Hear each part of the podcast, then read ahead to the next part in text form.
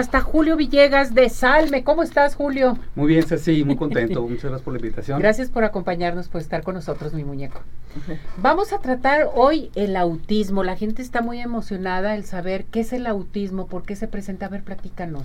bueno, ¿qué tal? Hola, hola, Daniela. Hola, hola, Julio. Eh, pues es un tema que nos eh, impacta y nos afecta por el desconocimiento que hay, sobre todo en niñas y en niños que han sido víctimas de discriminación y esto implica de rechazo en sus ambientes tan importantes como el escolar. La forma en que reaccionan debido a que es un problema de comunicación, una condición. El autismo no es necesariamente una enfermedad, es una condición, hoy en día le podemos llamar eh, problemas en el desarrollo o trastornos en el desarrollo cognitivo, en el neurodesarrollo, pero también eh, se relaciona con algunas cuestiones como el Asperger, que es una condición de vida, en donde lo característico va a ser eh, la dificultad para establecer comunicación, no solamente verbal, sino empática. Eh, desde muy temprana edad podemos discriminar y esto es fundamental porque a los seis meses ya podemos ver si la niña, el niño, bueno, el bebé eh, o la bebé hace un contacto visual con los elementos emocionales, pero también si nos señala objetos queriendo comunicárnoslos a los cuidadores. Esto es estira la manita y señala el juguete que le llama la atención, o cuando los padres o cuidadores eh, señalan un móvil, algún otro elemento, y el niño lo sigue o no lo sigue. Cuando hay una sospecha de eh, algún problema del neurodesarrollo, como el autismo, eh, los papás señalan los objetos y los niños no los siguen. Los mm. papás les sonríen mucho y ellos no corresponden con una mirada afectiva y después nos damos cuenta que les cuesta trabajo hablar y que las palabras que utilizan son eh, como muy concretas, concretas muy y breves, ¿no? Eh, ¿no? ¿no? hacen metáfora ya a los 3, 4 años, sino que son casi literales, o pueden referirse a ellos mismos como una tercera persona, y esto comienza a ser un poco diferente. A veces sobresale la capacidad de memorizar, de recordar algunos otros elementos, números, datos importantes, pero lo característico va a ser la falta de empatía para comunicar emociones y para comunicarse en general. Y algo característico es que en sus emociones mm, van a tener crisis que los cuidadores y a veces los padres confunden con berrinches. Y aquí es fundamental que eh, tanto en preescolar, en maternal, en la primaria, secundaria y en su vida ya adulta laboral, porque pueden llegar a ser completamente autónomos con una buena capacitación, con un buen adiestramiento en sus áreas sociales, que sepan discriminar cuándo es una crisis y cuándo es un enojo. Eh, prácticamente la palabra berrinche no nos va a servir muchísimo y podríamos hablar de cómo desactivarlos en general, no nada más con niños o niñas con autismo, eh, que se hace para otro tema. Pero estos van a ser los elementos fundamentales. Perfecto. Esto te puedes, ¿a, qué edad te, te puedes dar cuenta que tu hijo sufre de autismo? Bueno, desde los meses, desde los, meses. Eh, cuatro o cinco meses, eh, los niños, las niñas eh, hacen un contacto visual eh, que a veces sentimos como vacío, mm. superficial, no nos mantienen la mirada, no sonríen de forma tan espontánea, no comparten ver objetos, jugar a que aparecen y desaparecen, sino que muestran una falta de expresión, se distraen de un objeto a otro y les cuesta más trabajo comenzar a desarrollar el vocabulario, eh, en conforme o en comparación con niños y niñas de su misma edad, de sus mismos meses. Pero es distinto a las niñas o a los niños que tienen problemas de articulación.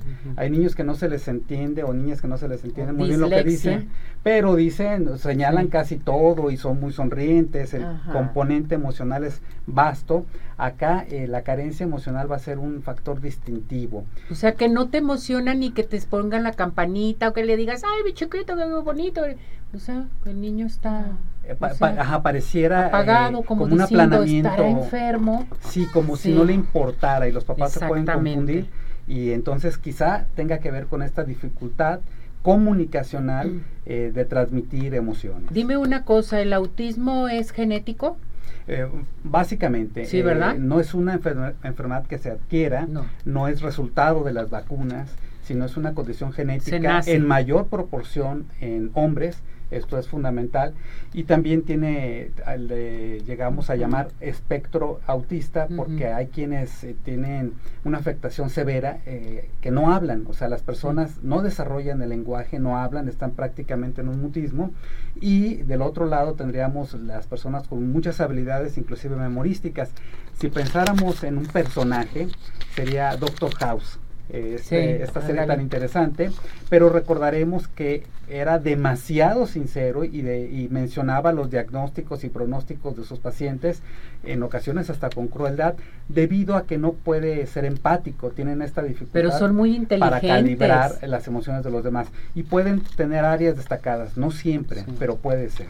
A ver, aquí la señora Sandra Villa dice, diagnosticaron a mi sobrino con autismo. ¿A dónde puedo acudir para que nos orienten si, si su crecimiento, para su educación, en fin? ¿Qué les recomiendas? Sí, eh, va a depender del municipio en que viva. Afortunadamente es uno de los temas prioritarios en, a nivel mundial en el aspecto y en las áreas de la salud y en tanto en el municipio de Guadalajara como Zapopan, sobre todo en el de Zapopan, tienen un centro integral de atención al autismo, en donde el desarrollo de las habilidades sociales serán fundamentales, ayudar a que los niños respondan, a que controlen, controlen impulsos, a que sepan eh, interactuar, respetar turnos, porque todo esto les va a costar trabajo y repito, no como berrinche, sino como esta dificultad comunicacional.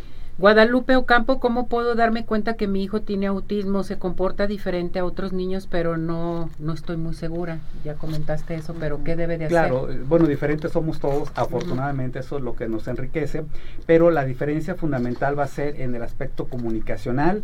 Eh, no mantienen la mirada y mm, cuando lo hacen es fugaz y no transmiten emociones. Esto va a ser un elemento fundamental cuando son muy pequeñitos.